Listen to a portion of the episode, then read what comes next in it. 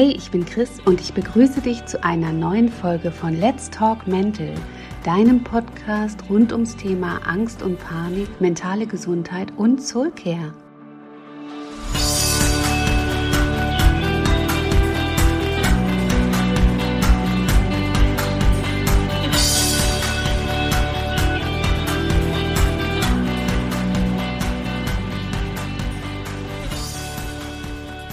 Wie schön, dass du wieder dabei bist. In der heutigen Folge möchte ich über toxische Beziehungen erzählen. Hör, denkst du vielleicht? ja, es stimmt, die Bezeichnung ist in den letzten Jahren ganz schön überstrapaziert und ausgelutscht worden. Hm?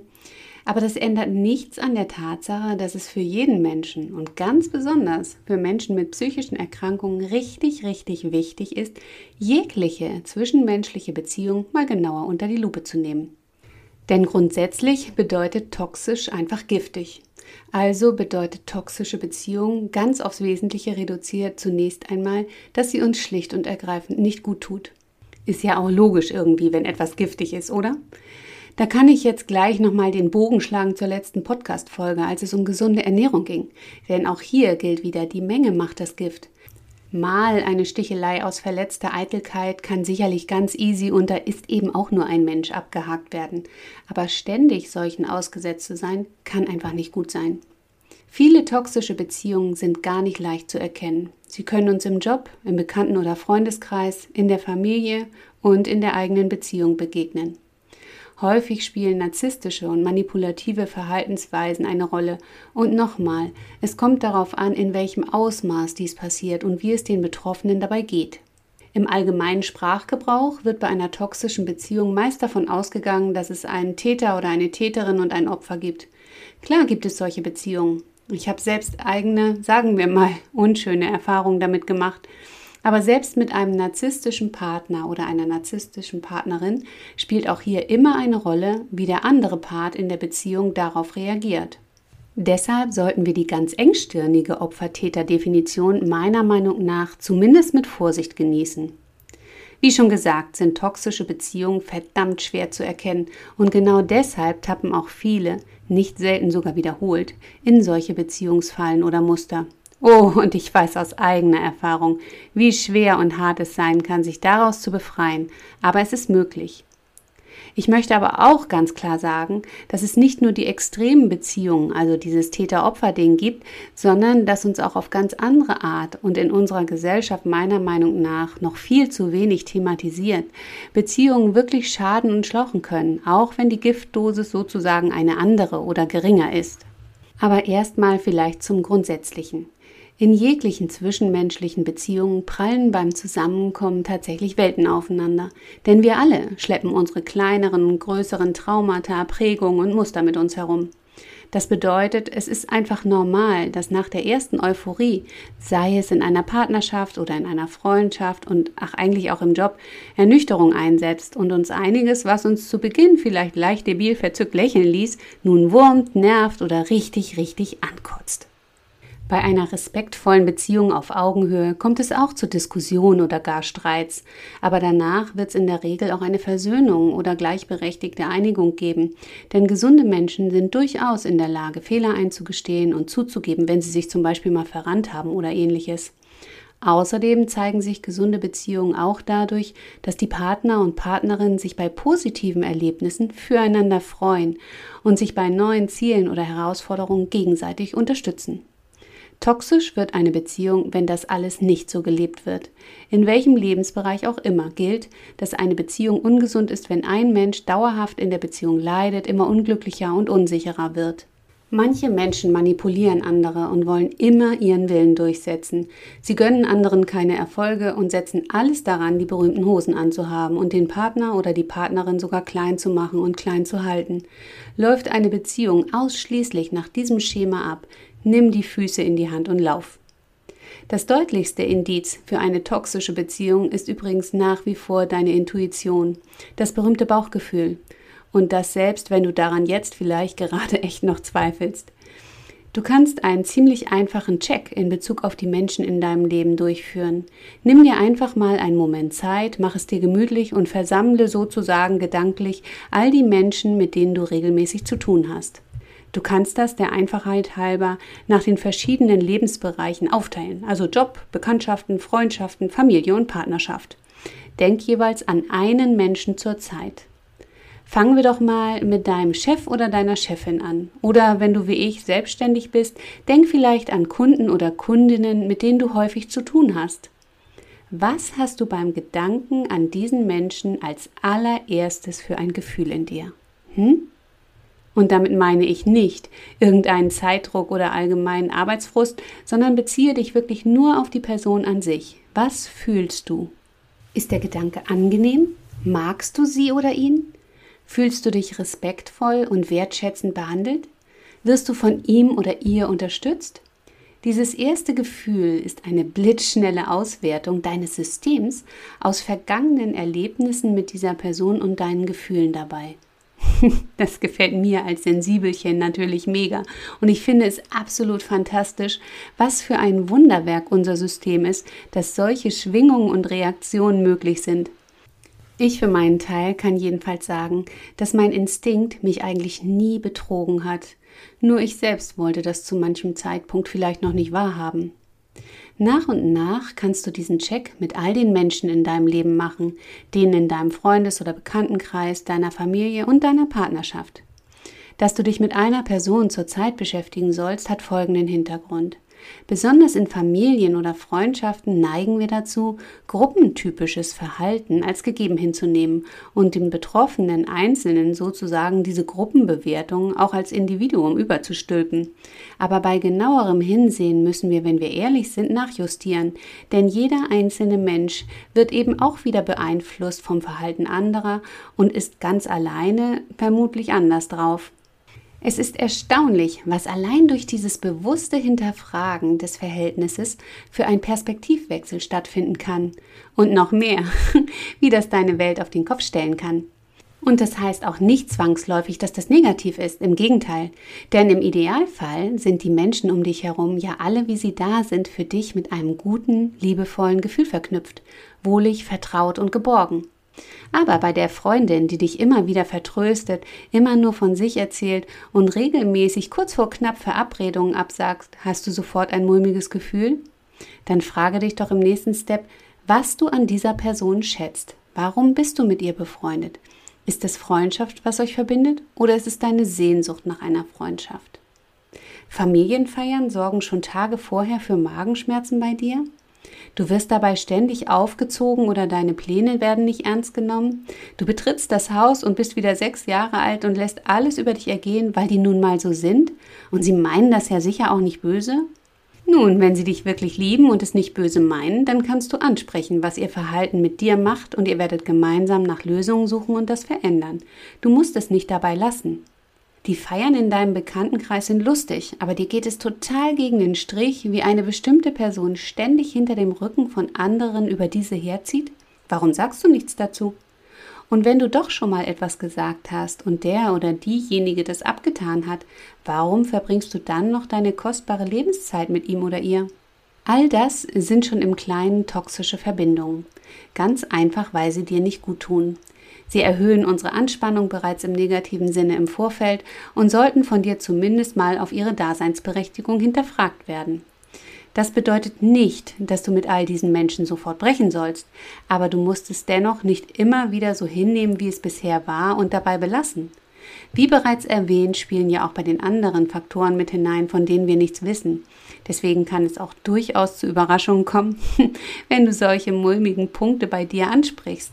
Vielleicht stellt sich bei einem offenen Gespräch dann nämlich heraus, dass diese Freundin selbst ziemliche Probleme hat und schlichtweg manches Mal überfordert ist und deshalb absagt. Möglicherweise ist sie dir sogar dankbar, wenn du sie direkt ansprichst und sie sich endlich mal jemandem öffnen kann. Ich glaube, du weißt, was ich meine, oder? Ich meine, besonders die Panikler unter den Zuhörenden haben gerade wahrscheinlich still vor sich hingenickt, oder? Lass diese andere Sichtweise einfach mal in dir ankommen. Du musst gar nichts weiter tun. Wenn es dich sehr beschäftigt, ergibt sich alles weitere von selbst. Von den klassischen toxischen Beziehungen sprechen wir meistens nur in Bezug auf unsere Partnerschaften. Logo. Da diese in der Regel unsere intensivsten Beziehungen sind, haben sie auch den größten Einfluss auf uns. Und natürlich wollen wir nicht, dass unsere Beziehungen uns unglücklich machen. Das sucht sich ja niemand aus. Obwohl, das muss ich genauer formulieren. Es sucht sich zumindest niemand bewusst aus. Unbewusst geschieht genau das teilweise tatsächlich. Wenn eine Beziehung sich so entwickelt, dass ein Part immer unglücklicher wird, nicht mehr authentisch sein kann und immer auf der Hut ist, es dem anderen ja recht zu machen, ist das alles andere als gesund dann entwickelt sich mit der Zeit auch eine gewisse Ambivalenz in uns. Denn wenn wir beginnen, Anzeichen dafür, dass diese Beziehung uns nicht gut tut, zu bemerken, wir das aber nicht wahrhaben wollen, denn eigentlich wollen wir ja, dass diese Beziehung glücklich ist und wir wollen kein Haar in der Suppe finden, dann beginnen wir Wahrheiten zu deckeln. Wir tragen aber trotzdem diese verschiedenen Gefühle in uns und dort sorgen sie für alles andere, aber ganz sicher nicht für eine ausgeglichene Stimmung. Tückisch ist bei dieser Nummer mit den Partnerschaften ja, dass je mehr uns jemand bedeutet, umso nachsichtiger sind wir in der Regel auch und versuchen selbst unschönes Verhalten irgendwie zu entschuldigen oder Erklärungen dafür zu finden. Deshalb trifft hinterher ist man immer schlauer, gerade in puncto toxische Beziehungen sehr, sehr häufig zu. Also ich für meinen Teil habe mir jedenfalls echt an den Kopf gefasst nachträglich und war erschrocken, was ich mit mir habe machen lassen. Aber wie ist es möglich, dass Betroffene nicht checken, dass ihre Beziehung sich in die vollkommen falsche Richtung entwickelt? Nun, am Anfang wirken solche Beziehungen oft wie der reinste Traum. Alles scheint perfekt. Man schwebt auf Wolke 7 und die ersten sich einschleichenden Warnsignale werden entweder übersehen oder schön geredet. Der Partner oder die Partnerin trägt uns auf Händen, liest uns jeden Wunsch von den Augen ab. Die Worte Ich liebe dich werden schon sehr früh ausgesprochen, die gemeinsame Zukunft geplant und der verliebte Zweierkokon wird immer enger geschnürt. Doch dann entwickelt sich das Ganze ab einem gewissen Punkt, nämlich wenn wir tief genug drinstecken, in eine ganz andere Richtung. Welches Verhalten dabei zumindest für eine erhöhte Wachsamkeit sorgen sollte, beschreibe ich gleich mal. Bei Menschen, die das bereits erlebt haben, hat das übrigens oft zur Folge, dass sie zukünftig oft sehr skeptisch auf allzu schöne Begegnungen reagieren, weil sie stets damit rechnen, dass es sicher einen Haken gibt. Ähm, ich sag mal so, davon kann ich ein Liedchen singen. Je länger wir in solch einer Beziehung stecken, die so paradiesisch begann, umso mehr versteht es meist der Partner oder die Partnerin, uns das Gefühl zu geben, wir seien ja wohl undankbar, wenn wir etwas kritisieren, was uns stört oder so. Und wenn es um unser Selbstwertgefühl eh nicht so rosig bestellt ist und wir nicht gelernt haben, dass wir Nein sagen oder eine eigene Meinung vertreten dürfen, zurrt sich die Schlinge immer enger zu. Es fühlte sich für mich auch wirklich auf körperlicher Ebene teilweise so an. Ich hatte das Gefühl, ich könnte nicht mehr richtig atmen und damit meine ich nicht die typischen Atemprobleme von Paniklern. Kommt es dann doch zu Momenten, in denen man kurz davor ist, den Absprung zu schaffen, erfolgt oftmals ein sprunghafter Sinnes- und Verhaltenswechsel und die Partnerin oder der Partner verhalten sich auf einmal überaus liebevoll, zuvorkommt und, und, und. Das wiederum hat zur Folge, dass Betroffene wahnsinnig an sich und ihrem Urteilsvermögen zweifeln. Sie bekommen ein mega schlechtes Gewissen, weil sie so schlecht von diesem wundervollen Menschen denken. Jede und jeder, der das mal selbst erlebt hat, bekommt bei diesen Aufzählungen, glaube ich, Gänsehaut. Wie gesagt, hinterher und so. Fakt ist, ungesunde, toxische Beziehungen können uns wirklich krank machen, psychisch und somit auch physisch. Deshalb ist es wirklich wichtig, sie frühzeitig zu erkennen. Du kannst, wie vorhin beschrieben, in jeder zwischenmenschlichen Beziehung einen Realitätscheck durchführen und genau schauen, was du fühlst. Aber ich nenne auch mal ein paar typische Punkte, die darauf hindeuten, dass eine Beziehung nicht gesund ist. Du kannst es deinem Partner oder deiner Partnerin nie recht machen, Immer gibt es etwas auszusetzen, egal wie sehr du dich bemühst. Nichts ist gut genug und dir wird sogar noch unterstellt, dass du dich nicht genug anstrengst, dir nicht genug Mühe gibst. Dir wird ständig vorgeworfen, wie du bist. Du bist ja immer so überempfindlich oder ähnliches. Oder wie du dich verhältst. Das ist sehr weit verbreitet in diesen Beziehungen. Ich habe den Fehler früher immer bei mir gesucht, war todunglücklich und dachte dennoch, ich hätte mich nur nicht genug angestrengt oder bei mir wäre irgendetwas falsch. Auch ganz typisch sind, wie eben schon kurz angerissen, wahre Wechselbäder der Gefühle, also extreme Stimmungsschwankungen. Wie ich das meine? Ich habe mich irgendwann so gefühlt, als würde ich auf rohen Eiern laufen. Immer auf der Hut, ja, nichts falsch zu machen, weil ich nicht wusste, ob mein Partner sofort an die Decke geht oder einen guten Tag hat. Wenn ich tatsächlich mal aufmuckte, gab es fiese Vorwürfe und Gemecker. Anschließend folgte oft ein Übermaß an Liebesbekundung. Die Beziehung fühlte sich echt an wie eine Achterbahnfahrt. Kein Wunder also, dass mir immer häufiger schlecht wurde. Du weißt um die schönen Momente und vermisst den Menschen, in den du dich am Anfang verliebt hast und hältst überhaupt nicht für möglich, dass sich jemand charakterlich so verändern kann. Du suchst deshalb die Schuld ständig bei dir. Meine Hoffnung darauf, dass es wieder so wundervoll wie am Anfang der Beziehung wird, hat dabei jedenfalls ziemlich lange durchgehalten. Um mich akzeptiert und geliebt zu fühlen, habe ich mich unbewusst komplett verbogen. Ich hatte es perfektioniert, zu erahnen, wie ich mich denn am besten verhalten sollte, um die Beziehung so schön wie möglich zu erleben. Aber ich war überhaupt nicht mehr ich selbst. Isolation spielt ebenfalls eine große Rolle im Zusammenhang mit diesem Thema. Wenn du immer mehr das Gefühl hast, dass dein Partner oder deine Partnerin versucht, dich zu kontrollieren oder dir die Treffen mit deinen Freunden oder Freundinnen madig macht und es dann immer Stress zu Hause gibt, spielt Eifersucht auch eine große Rolle. Denn es soll doch schließlich nur um sie gehen. Viele isolieren ihre Partner oder ihren Partner dann auch immer mehr von der eigenen Familie, sehen Zweifel und sorgen mit spitzen Bemerkungen dafür, dass diese nach und nach auch immer mehr aufblühen. Aber ganz egal, wie sehr wir uns selbst belügen, in uns ist diese verlässliche Stimme, diese Intuition, die uns sehr wohl verzweifelt versucht zu zeigen, dass etwas nicht stimmt. Da wir das aber partout nicht wahrhaben wollen, den Schmerz, diese Enttäuschung noch nicht zulassen können vielleicht, solange wir noch die Hoffnung haben, dass es wieder anders werden könnte, hat das oft zur Folge, dass wir uns aus Scham auch selbst immer mehr von unserem Freundeskreis zurückziehen. Erst recht, wenn unsere Freunde und Freundinnen schon gesagt haben, dass wir uns so verändert haben und dass uns der Partner oder die Partnerin offensichtlich nicht mehr so gut tut. Die Kehrseite daran ist definitiv, dass man sich dann noch abhängiger von der Beziehung fühlt, weil man ja sonst ganz alleine wäre. Das Bewusstsein über diese Einsamkeit, wenn man kein soziales Sicherheitsnetz mehr hat, lässt einen über vieles hinwegsehen, glaub mir. Was toxische Partner und Partnerinnen auf jeden Fall bis zur Perfektion beherrschen, ist Manipulation. Sie lügen dir dreist ins Gesicht und verdrehen Tatsachen. Außerdem ist es ganz typisch, dass sie dir wiederum unterstellen, dass etwas so wie du es darstellst ja gar nicht so gewesen wäre und und und. Sie verdrehen dabei die Realität so sehr und sind so überzeugend, dass du immer mehr an dir zweifelst und irgendwann nicht mehr weißt, ob du dir nicht alles nur eingebildet hast. Sie schaffen es sogar, dass du wirklich denkst, du seist schuld. Ich habe vieles aufgrund meiner Prägung und Muster mit mir machen lassen und es einfach nicht durchschaut. Es war echt der Hammer, was da teilweise abgegangen ist. Obwohl ich immer kleiner wurde, die Beziehung eigentlich für meinen Partner dementsprechend so verlief, wie er sich das vorstellte, war es immer noch nicht genug. Das heißt, eigentlich war ich ihm ja nie genug. Dennoch habe ich sehr lange gebraucht, um zu erkennen, dass dieser Mensch selbst das Problem war. Und ich kann nur sagen, als ich es dann endlich sehen konnte, tat es höllisch weh. Aber das musste wohl so sein, damit ich mir dann auch den nächsten Schritt in eine vollkommen ungewisse und einsame Zukunft vorstellen konnte. Ich konnte damals endlich ungeahnte Kräfte mobilisieren, um da rauszukommen. Wichtig an dieser Stelle, es gibt Anlaufstellen für genau diese Situationen. Es gibt Unterstützung und Hilfe.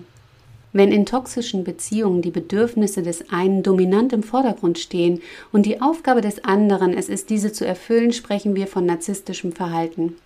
Das habe ich selbst erlebt, aber ich habe auch noch eine weitere Form von toxischer Beziehung erlebt. Denn Beziehungen werden auch toxisch, wenn Menschen mit zu wenig Selbstbewusstsein von sich aus ihre Bedürfnisse und Wünsche hinten anstellen, um es dem Partner recht zu machen, um liebenswert zu sein. Mir war lange nicht klar, wie sehr die Erfahrungen aus meiner Kindheit sämtliche Beziehungen weiterhin in meinem Leben beeinflussten. Ich war es von klein auf an gewohnt gewesen, quasi immer schon im Voraus zu wissen, wie andere gerade drauf sind und was sie brauchen, damit ich wertgeschätzt und lieb gehabt werde und ja nicht schmerzhaft ignoriert oder mit Liebesentzug gestraft. Ich wuchs also, wenn man so will, bereits in einer toxischen Beziehung auf und natürlich spielte all das auch in meine eben andeutungsweise beschriebene toxische Partnerschaft mit rein. Bereits als Kind hatte ich es durch vorauseilende Gefälligkeit perfektioniert, unschöne Situationen zu vermeiden, war absolut angepasst und organisiert, sodass alles immer vorzeigemäßig lief und ich allen Anforderungen und Wünschen als liebe Tochter entsprach. Lange Zeit, ohne davon auch nur im Ansatz etwas zu ahnen, übertrug ich das später auf alle anderen Beziehungen in meinem Leben. Und zwar, ganz wichtig, auch wenn mir jemand überhaupt nichts Böses wollte. Es war unfassbar schmerzhaft, all das auch in meiner aktuellen Beziehung irgendwann zum einen zu erkennen und dann andererseits in die Umsetzung zu gehen, daran endlich etwas zu ändern. Mit Ü40 zu lernen, dass ich Bedürfnisse haben darf, Nein sagen darf, dass ich es wert bin, so wie ich bin, respektiert und geliebt zu werden, gesunde Grenzen für mich setzen darf und, und, und, war ein ziemlich langwieriger Prozess.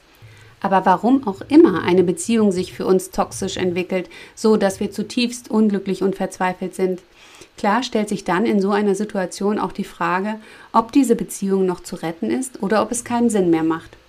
In meinem Fall wurde mir klar, dass ich aus meinen Mustern und Prägungen nur herauswachsen kann, wenn ich nicht weglaufe, sondern genau das lerne, was ich vorher nicht konnte. Dazu braucht es dann aber auch einen Partner oder eine Partnerin an der Seite, der oder die bereit ist, bei sich selbst genauso ehrlich hinzusehen, zu reflektieren, um sich dann im Idealfall gemeinsam weiterzuentwickeln. Dann birgt so eine Situation nämlich auch ein unglaubliches Potenzial. Allerdings ist das wohl sehr, sehr selten. Nun habe ich zu den typischen toxischen Beziehungen einiges erzählt, aber wisst ihr, welche Form ich in dieser Folge unbedingt noch erwähnen will? Das ist die toxische Beziehung, die viel zu viele Menschen, ganz besonders Menschen mit psychischen Erkrankungen, ja genau, wenn man das mal sacken lässt, schreit die Offensichtlichkeit zum Himmel, I know, zu sich selbst haben. Viele Menschen haben wahrlich unmenschliche Anforderungen an sich selbst, kritisieren sich ständig und sind sich selbst der ärgste Feind oder die ärgste Feindin. Erst recht natürlich, wenn wir in den eigenen Augen auch immer wieder versagen. Warum sonst haben wir schließlich so eine Kopfsache? 24-7 mit uns selbst im Dauerclinch, der Selbstwert sackt immer mehr in den Keller, von Selbstliebe können die meisten Panikler nur noch ungläubig träumen. Wir vergiften uns immer mehr. Denn wenn auch hier gilt, dass nichts gut genug ist, dass wir immer schuld sind und dass alle anderen es ach so schwer mit uns haben, wir uns verbiegen und verleugnen, nur um in irgendein Raster zu passen, von dem uns irgendwann mal weiß gemacht wurde, dass es erstrebenswert ist, genau das zu erreichen, dann kann auch das nur ungesund sein. Als ich mich selbst zu lieben begann, kennst du das? Wenn nicht, lies es dir im Anschluss an diese Folge mal durch. Es ist ein zauberschöner Text. Du findest ihn im Internet sofort, wenn du die ersten Zeilen eingibst, und dabei ist es vollkommen unwichtig, wer es nun tatsächlich als erstes geschrieben hat. In meinen Soulcare-Coachings ist Selbstakzeptanz und Selbstliebe aus gutem Grund ein ganz, ganz wesentlicher Faktor. Denn wir alle tun gut daran, diese Basisbeziehung, die Beziehung zu uns selbst, auf wertschätzende und wohlwollende Füße zu stellen, von wo aus wir sie dann immer mehr verfeinern können in Richtung Selbstliebe. Menschen, die sich selbst als wertvoll empfinden, die wissen, dass sie es verdienen, respektvoll und auf Augenhöhe behandelt zu werden, merken sehr viel schneller, wenn ihnen zwischenmenschliche Beziehungen nicht gut tun. Du verdienst es, absolut respektvoll und wertschätzend behandelt zu werden. Und in gesunden Beziehungen spielt Gleichberechtigung und ein ausgeglichenes Geben und Nehmen in Bezug auf Kompromisse, die nun mal dazugehören, eine große Rolle. Wenn du in deinem Leben von einer oder mehreren toxischen Beziehungen betroffen bist, wirst du beim Hören bereits gespürt haben, dass an der einen oder anderen Stelle sich ein ziemlich mulmiges Gefühl in dir breit gemacht hat. Ich sage jetzt etwas, was ich ganz genau so meine. Ich flehe dich an, ignoriere das bitte nicht. Du bist wertvoll und liebenswert, genau so wie du bist. Lass dir von niemandem etwas anderes einreden und bitte, schon gar nicht von dir selbst.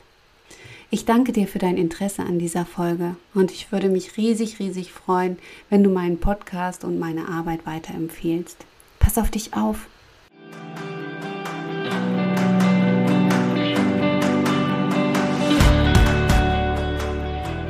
Das war's für heute. Ich hoffe, ich konnte dich inspirieren, dir Mut machen oder dich auf liebevolle Art und Weise in deinen Revoluzer-Modus schubsen.